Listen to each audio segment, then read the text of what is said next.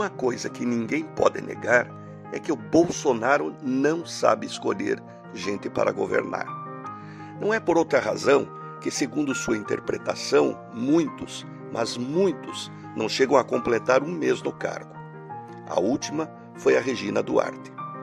Uma dona de casa, quando necessita de uma diarista, vai imediatamente buscar referências para saber se aquela pessoa que vai colocar dentro de casa merece sua confiança. Ora, se numa casa é fundamental saber com quem está lidando, que dirá num país da envergadura do Brasil. E vale dizer, aliás, ele mesmo disse que tem informações privilegiadas de fontes próprias, independente da ABIN e Polícia Federal. Ou não tem informações, ou é temperamental. Ora, vamos deixar a paixão de lado e pensar como cidadãos preocupados com emprego, renda, segurança, educação e saúde.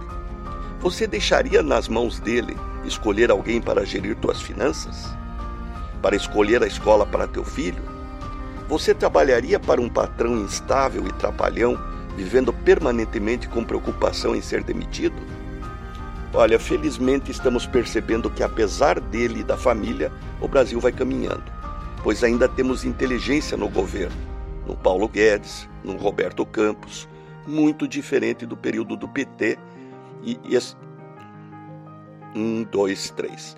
Felizmente estamos percebendo que, apesar dele e da família, o Brasil vai caminhando, pois ainda temos inteligência no governo, no Paulo Guedes, no Roberto Campos, muito diferente do período do PT e especialmente da Dilma.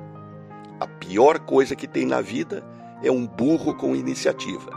Se agregarmos a isso poder e más intenções, não há nação que resista. Ruim com Bolsonaro, pior com o PT. Renato Folador para a CBN.